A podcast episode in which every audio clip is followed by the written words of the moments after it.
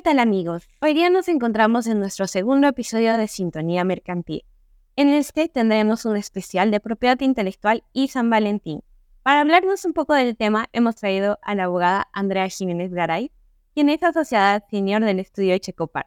Asimismo, Andrea estudió Derecho en la Universidad Pacífico y cuenta con la especialización de Publicidad y Represión de Competencias Leales. Tiene estudios de maestría en Derecho Administrativo por la misma universidad, una maestría en Propiedad Intelectual por la OMPI y la Universidad de Turín, un Summer School en Propiedad Intelectual por la Universidad de Ginebra, un Summer School sobre Propiedad Intelectual en la Universidad de Pensilvania y un Summer School acerca de propiedad intelectual en economías emergentes en la Oficina de Propiedad Intelectual de Filipinas en colaboración con la OMPI. Bienvenida, Andrea. Muchas gracias, Rina, a ustedes por la invitación. En verdad es que es un gusto y encantada de poder estar acá para conversar con ustedes. Para muchos de los IP lovers que están en el público, podemos decir que al llegar tanto como a una maestría como a un summer school de la magnitud de esas universidades y en colaboración con la OMPI es algo aspiracional y que muchos tenemos como meta. Entonces, queremos que nos cuentes un poco acerca del proceso que tú tuviste que llevar o acerca de estas experiencias. Claro que sí. Bueno, para empezar, eh, yo me interesé por el tema de la propiedad intelectual cuando estuve ayudando a un profesor en la universidad a actualizar una investigación respecto de temas de propiedad intelectual y competencia desleal. Y es ahí que yo tengo un primer acercamiento a esta materia y me gustó mucho que empecé a practicar en un estudio de abogados, pero luego, como todo estudiante, decidí también experimentar en otras áreas hasta que llevé el curso de propiedad intelectual en la Universidad del Pacífico y entendí y vi que la propiedad intelectual tenía muchos aspectos que yo hasta ese momento no conocía y que quería seguir experimentando, ¿no? Porque es un área del derecho que a mí en lo particular me apasiona, me gusta mucho y en la cual me he especializado hace ya más de nueve años, ¿no? Entonces fue ese el primer acercamiento que yo tuve y algo que mencionar para todos los chicos que están estudiando en la universidad y que les gustan los temas de propiedad intelectual es que la OMPI ofrece cursos gratuitos en su plataforma, ¿no? Y son cursos que abiertos que los puede llevar cualquier estudiante o cualquier profesional y son opciones que te permiten tener un acercamiento a temas a nivel global, ¿no? Entonces, ese fue mi primer acercamiento de especializarme en esta materia, ¿no? Llevar algunos cursos en, en la plataforma de la OMPI, investigando un poco más descubrí que habían unos programas cortos, que son los Summer School, en determinadas universidades, ¿no? La OMPI ofrece, por ejemplo, este programa que yo hice en Ginebra, donde está su, su sede principal en Suiza, pero también lo tiene en Estados Unidos. Entonces, mi primer acercamiento con este programa fue conocer un poco más cómo se manejaba la propiedad intelectual a nivel global. Entonces, para acceder a esto, tienes que postular eh, los chicos tienen que hacer un ensayo y enviarlo. Hay un comité que selecciona y bueno, luego va un grupo de personas de distintos países a llevar este Summer School, que es un programa corto, pero donde te permite tener distintos profesores de distintas jurisdicciones y abordar distintos temas, ¿no? Por ejemplo, en este tuve la posibilidad de ver temas de derechos de autor, denominaciones de origen, patentes, tecnologías, secretos empresariales, todos los temas de una manera general, ¿no? Y, fue muy interesante porque ya en el 2018, cuando yo lo llevé, ya se discutía, por ejemplo, si se debía dar o no autoría a las obras generadas por inteligencia artificial. Y ya se discutía en ese momento si es que se debía crear algún tipo de personalidad jurídica distinta para las inteligencias artificiales, ¿no? Sobre todo para eliminar el riesgo moral que existe por este tipo de, de creaciones, ¿no? Entonces ya era un debate que existía desde el 2018 en jurisdicciones como la Unión Europea, que ahorita están muy, muy en, debate a nivel global, ¿no? O sea, el debate continúa, no es un debate cerrado, pero ya desde ese momento uno puede tener ese acercamiento a través de este tipo de programas, ¿no? Y también conoces a gente, abogados profesionales, de oficinas de propiedad intelectual, de estudios de abogados de otras jurisdicciones y entiendes cómo es un manejo de, de los intangibles o cómo se protegen estos intangibles en otras jurisdicciones distintas a la tuya, ¿no? Esa fue la, primera experiencia que yo tuve, además de conocer las oficinas de la OMPI es increíble, es, es, una, es una plataforma muy internacional, siempre hacen eventos, por ejemplo, de de denominaciones de origen, de temas gastronómicos, en fin, yo tuve la oportunidad de asistir también a este tipo de eventos y te permite conocer y enriquecerte, ¿no? Y luego de eso, yo decidí eh, tomar el Summer School de la Universidad de Pensilvania, que era un acercamiento totalmente distinto al que yo había tenido en, Ginebra, en, Suiza, porque era un enfoque más empresarial, ¿no? O sea, el programa que mm, llevé eh, en esta universidad de Estados Unidos tenía un enfoque más de industria. Entonces era cómo protegemos la propiedad intelectual, los intangibles en determinadas industrias, la industria de la moda, la industria de alimentos, consumo masivo, tecnología, distintas industrias, ¿no? Pero el, acercamiento también era distinto porque a diferencia de, de, lo que sucede en la Unión Europea, que es el civil law, en Estados Unidos tienen el common law. Entonces era entender también cómo se maneja allá, ¿no? Y eso me permitía tener los dos ámbitos o los, los dos sistemas jurídicos, eh, tener un conocimiento de ambos sistemas jurídicos, ¿no? Y luego de eso, ya para cerrar un poco mi, mi conocimiento respecto a esta materia en este tipo de programas, decidí hacer uno en la, en, con la Oficina de Filipinas y la OMPI, que era propiedad intelectual en economías emergentes, ¿no?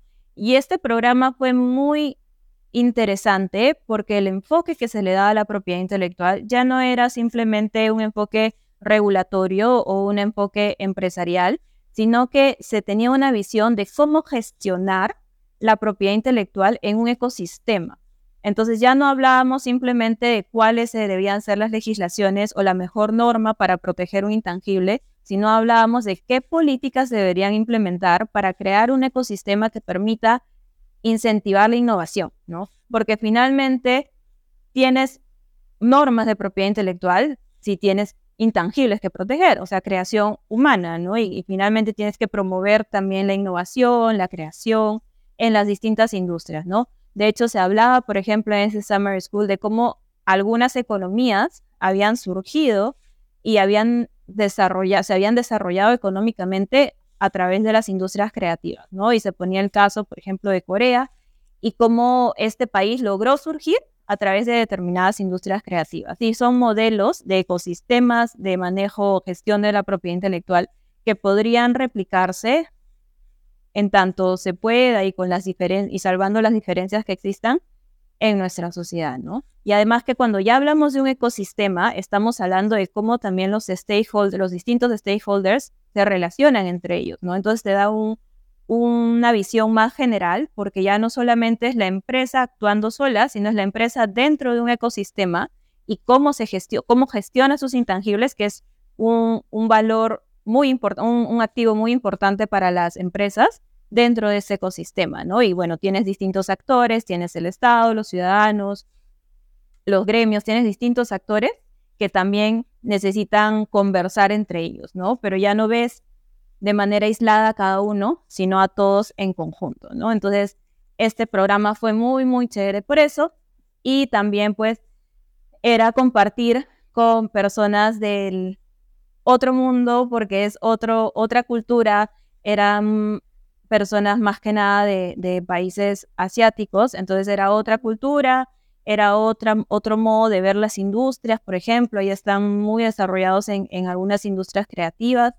y era muy rico también conocer, ¿no? Porque los participantes no eran necesariamente abogados, sino que también eran personas em, dentro de, esta de estas industrias que ejercían desde un papel creativo hasta un papel de administración, distintos roles, ¿no? Entonces teníamos comunicadores, artistas, distintos roles que te permitía también conocer cuáles eran los problemas o que ellos enfrentaban en la protección de sus intangibles, ¿no?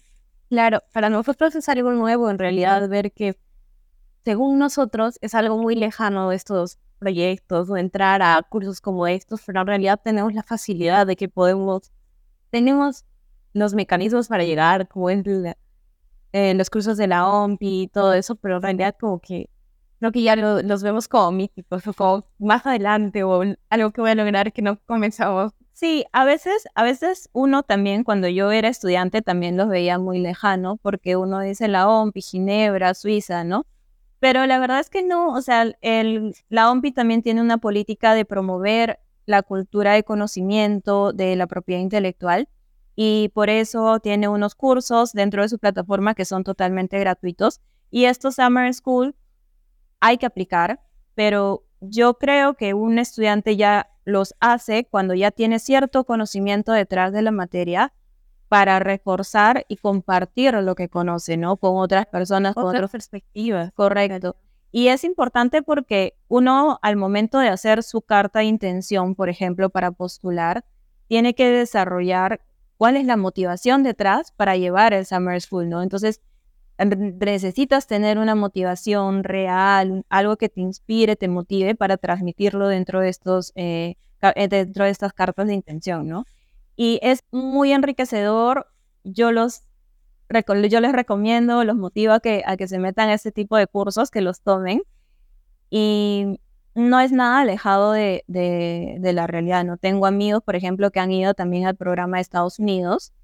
Y si bien es cierto, el enfoque es distinto, igual da un panorama general de la propiedad intelectual.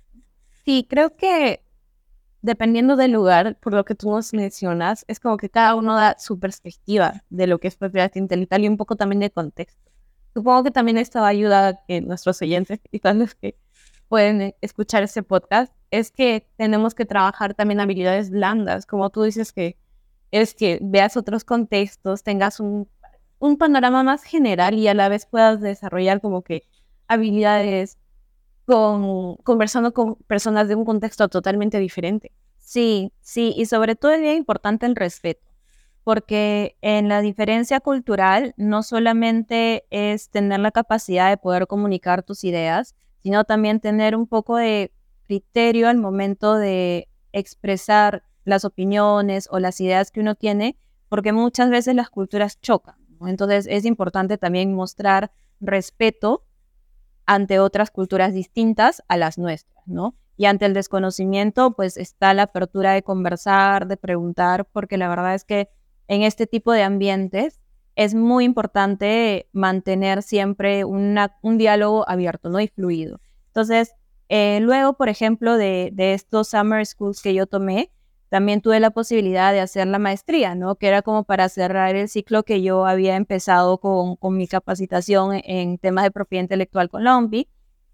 Y la maestría la, bueno, la terminé el año pasado en Turín que también es en colaboración con la OMPI. Pero, por ejemplo, ya en la maestría, el enfoque que teníamos, si bien es cierto, se realizaba en Italia, el enfoque ya no era solamente europeo, ¿no? O sea, también teníamos una visión comparada. Siempre era una visión comparada entre lo que pasaba en Estados Unidos y lo que pasaba en la Unión Europea y lo que podía pasar en otros países, ¿no?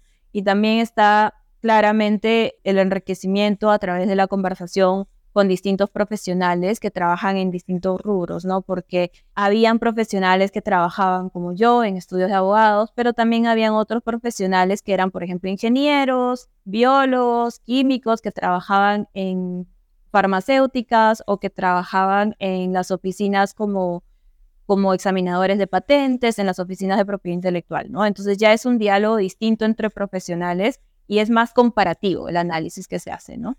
Claro uno de tus summer school que me llama mucho la atención era justo relacionado al respeto y todo eso, es acerca de, el rol que tiene la propiedad intelectual con la economía emergente. Creo que es algo que a muy pocas personas se les había ocurrido pensar antes de, tocar este tema en sí y para nosotros es algo muy nuevo. Y entendemos que ha, sido también justo con, con, los de Corea del Sur, que es un modelo emergente donde sí han podido aplicarlo de manera como que amplia a todo su ecosistema. Entonces, nos interesa saber un poco más de Sí, sí. O sea, lo que se hablaba en este programa, como les comentaba, era ver la propiedad intelectual como un ecosistema, ¿no? ¿Y por qué esto es importante? Porque el desarrollo que tú puedas generar en determinada, en determinada, eh, en determinado enfoque con determinada jurisdicción, país, ciudad, lo vas a hacer en tanto los distintos stakeholders conversen entre ellos, ¿no? Si tienes un, diálogo que no está funcionando, no va a haber desarrollo, no va a haber comunicación, no va a haber fluidez. Y por ejemplo, en este caso que tú mismo estás comentando, el de Corea, se dio a través de las industrias creativas, ¿no? Nuestro país em, actualmente está impulsando las industrias creativas, pero todavía no llega a un nivel como en otros países, ¿no? Entonces hay un gran trabajo por hacer, hay un gran trabajo que se está haciendo y no solamente desde el lado del Estado, ¿no? O sea, también las mismas personas y profesionales involucrados dentro de estas industrias están haciendo un trabajo por promover o tratar de ordenar este tipo de industrias, ¿no? Y en, en cifras, en Corea, por ejemplo, se veía reflejado en el PBI, ¿no? O sea, el K-pop, los animes, los eh, K-drama, o sea, hay un montón de industria creativa detrás y hay una industria fuerte detrás, ¿no? Entonces, eso es lo que nos, nos mostraban y no solamente con las industrias creativas desde el lado de, de audiovisuales o estos temas, sino también, por ejemplo, desde el lado de las creaciones, las innovaciones, las patentes, en la protección de, los signos distintivos, que finalmente es cómo identificas un determinado producto o un determinado servicio en el mercado. ¿no? Justo que mencionabas acerca de nuestro país, nosotros teníamos la pregunta de cómo es entonces que nosotros podemos aplicar estas teorías y el FEI en absolutamente todos los casos de esta economía, donde tenemos muchas MIPES y que en realidad el crecimiento es una economía como un tanto difícil de predecir podríamos decir que las MIPES ahora fueron como el 21% del PBI. Entonces, ¿qué dirías que se debería de tomar acerca de la propiedad? Nuestro país tiene un gran problema que es la informalidad, ¿no? Entonces, tú no puedes generar soluciones para un problema general, ¿no? O sea, yo personalmente considero que tienes que dividirlo y las soluciones que se planteen tienen que ir por industria. O sea, hay, hay, que, hay que dividir las industrias porque cada una tiene distintas necesidades y no todas tienen las, las mismas necesidades. Entonces, eso por un lado, ¿no?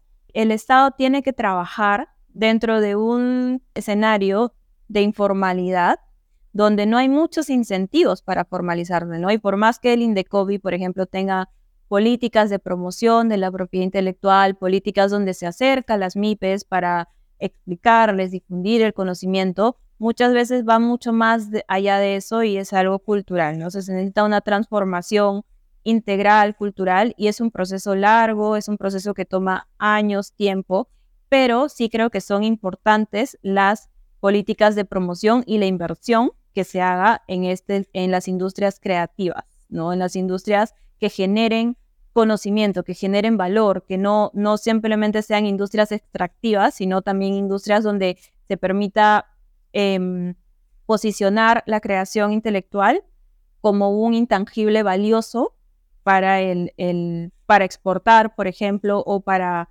para, en fin, para comercializarlo dentro de, de nuestro mismo mercado, ¿no?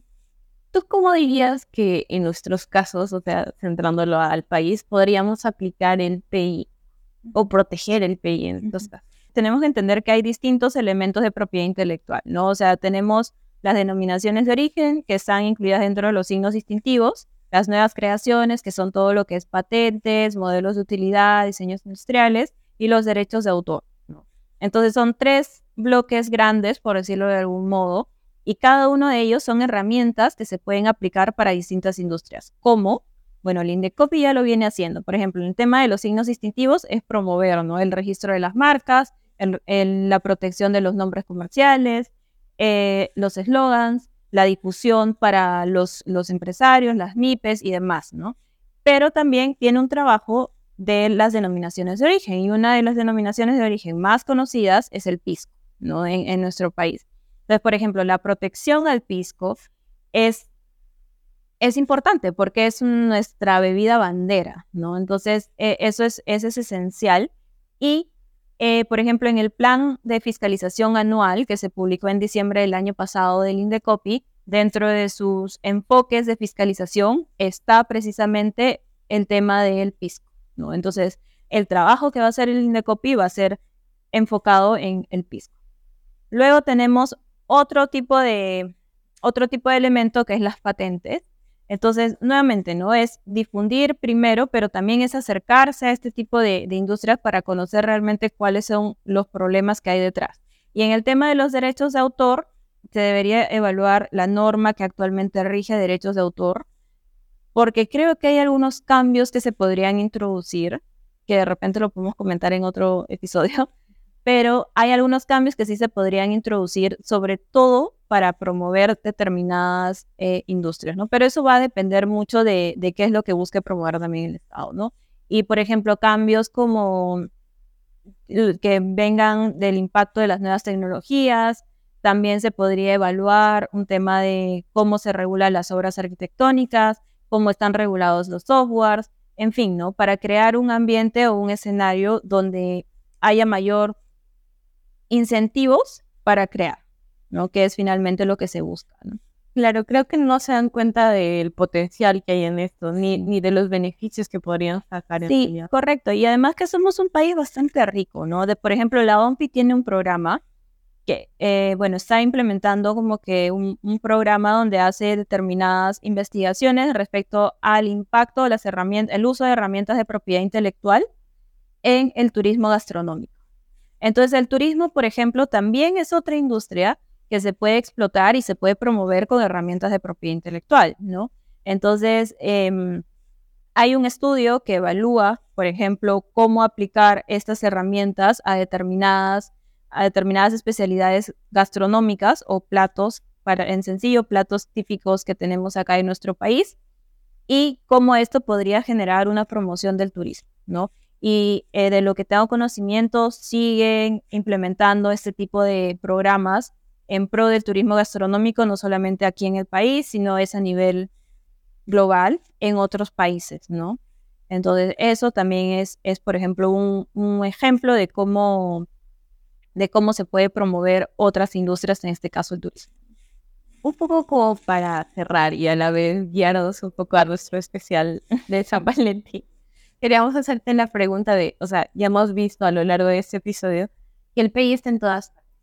¿Tú cómo dirías que el PI se encuentra en esta celebración en específico? Sí, Sí, lo que has dicho, Rina, es bien, bien importante porque eso es finalmente la conclusión a la que yo quería llegar, ¿no? O sea, nosotros vivimos con la propiedad intelectual desde que vamos al supermercado y compramos un chocolate, hay un signo distintivo detrás y, el valor o, o, la reputación que se genera la empresa de producto está asociado a ese signo distintivo. Entonces es un intangible, es un activo muy importante para las empresas, por ejemplo, ¿no? En el caso de los signos distintivos.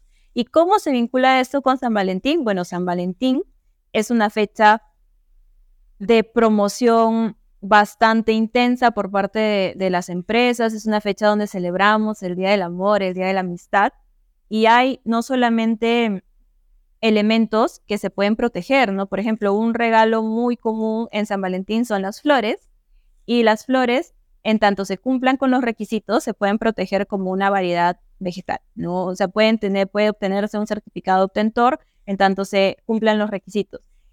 Y si bien es cierto, no en todas las jurisdicciones se protege como con un certificado de obtentor o, con, este, con este tipo de protección sui generis, también existen las patentes, ¿no? Y para comentarte un caso curioso, eh, la primera variedad vegetal que fue eh, las rosas trepadoras, no me equivoco, se otorgó en Estados Unidos en 1903, ¿no? Entonces es eso por un lado. Pero también tienes, por ejemplo, las tarjetas. Las tarjetas musicales las puedes proteger como patentes o también puedes proteger un poema, puedes proteger una obra literaria, ¿no? Como, como con derechos de autor. Puedes proteger diseños industriales, modelos de utilidad asociados a corazones o puedes, puedes tener chocolates y la forma del chocolate lo puedes proteger con una marca tridimensional, ¿no? De hecho, por ejemplo, en mi práctica del día a día, en lo que nosotros, la asesoría que nosotros damos a algunos clientes es no solamente acompañarlos en la protección de, la, de, sus intangibles, sino también en el desarrollo de negocio, ¿no?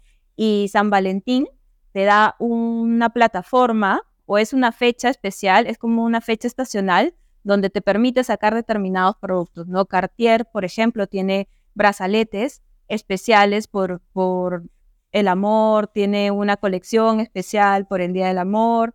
Entonces hay, hay determinados productos o determinadas, em, determinados servicios, aplicaciones que se pueden proteger desde la propiedad intelectual, ¿no?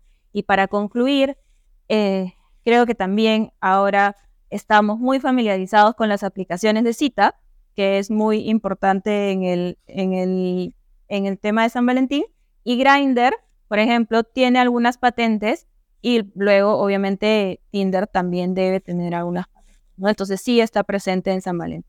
En todo San Valentín. En todo. bueno, sin duda, nuestra perspectiva acerca de propiedad intelectual ha sido muy enriquecida gracias a ti. Y nuestra perspectiva también acerca de todo ha aumentado, nuestras expectativas también. Y queremos agradecerte nuevamente por haber aceptado y esperamos contar con tu presencia en nuevos capítulos porque tenemos muchos temas para hablar. No, gracias a ustedes y yo feliz de estar aquí con todos. Muchas gracias. Esto ha sido todo por este episodio. Y no te olvides que tenemos cada 15 días un nuevo episodio de Sintonía Mercantil. Asimismo, puedes revisar todas nuestras redes sociales y encontrarnos como el equipo de Derecho Mercantil.